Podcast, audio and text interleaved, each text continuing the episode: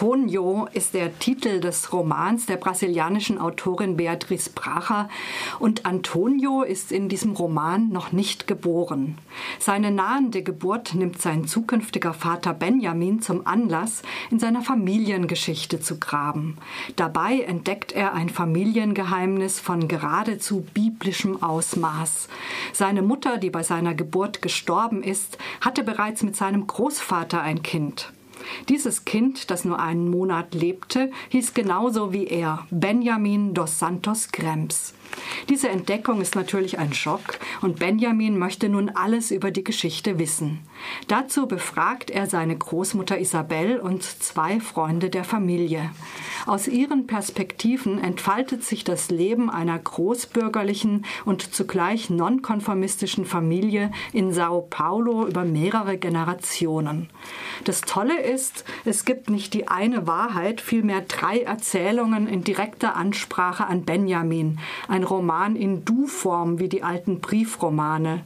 Dadurch entsteht eine zusätzliche Ebene der Subjektivität und eine kunstvoll lebendige Sprache, die gänzlich auf Plumpheiten des gesprochenen Worts verzichtet.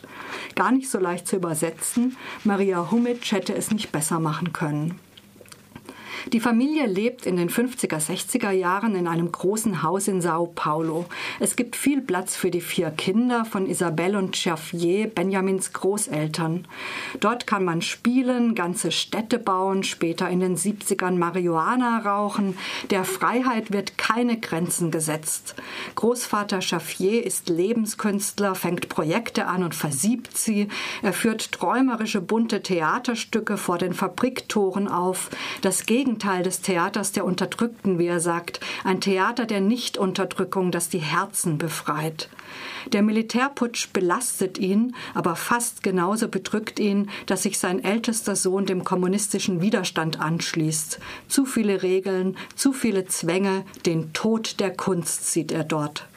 Auch Großmutter Isabel ist eine große liberale Humanistin, die jede Angepasstheit ablehnt. In diesem Klima wachsen die Kinder heran, geboren zwischen 1955 und 60. Der jüngste von ihnen ist Theodoro, Benjamins Vater. Theodoro ist klug und sensibel, er verbindet Mathematik und Komposition, schreibt und zeichnet. Mit 17 Jahren verlässt er knallauffall die Familie und zieht nach Minas Gerais im Südosten Brasiliens. Dort wird er Landarbeiter und lebt in Armut und Bescheidenheit. Nicht das ist es, was seine Mutter Isabel schockiert. Sie erzählt von einem Besuch und einem Gespräch mit Theodoro. Ich zitiere. Ich fragte, ob er noch komponiere. Er sagte nein, er hätte die Lieder aus Chipot und von den durchreisenden Sängern gelernt und spiele, wiederhole und verändere sie und würde mit Freunden bei Festen auftreten. Ob er noch schreibe? Kaum, fast gar nicht. Und die Zeichnungen? Ich male gern mit Benjamin, den Kindern, manchmal spielen wir Zeichnen, sie malen wunderschöne Bilder. Willst du sie sehen?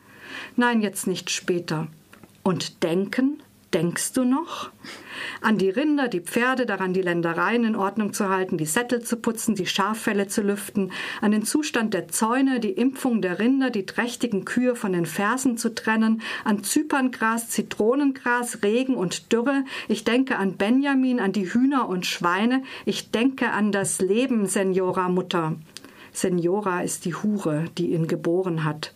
Ich bedankte mich für die Gastfreundschaft und reiste am selben Tag ab. Was ist wichtig im Leben? Wann lebe ich wirklich? Das ist Thema dieses Dialogs, den ich gerade vorgelesen habe, und es ist eins der großen Themen im Roman.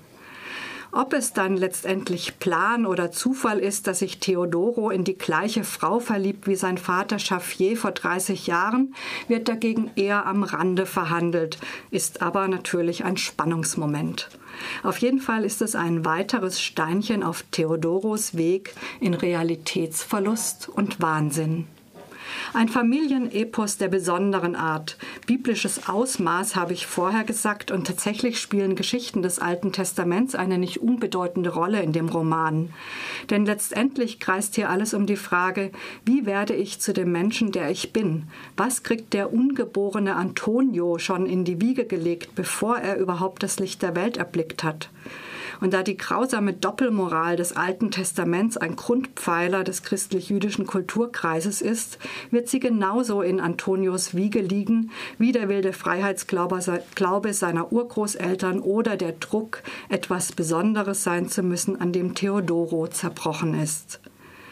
Beatrice Brachers Roman besteht aus Assoziationsketten, sinnlichen Erinnerungen, sozialen Beobachtungen.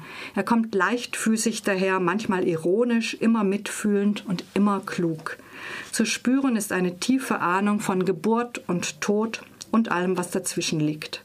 Und bei allem Wissen um die Bedeutung von Sozialisation und Herkunft vertritt die Autorin in ihrem Buch unbeirrt den Glauben daran, dass Menschen Entscheidungen treffen können.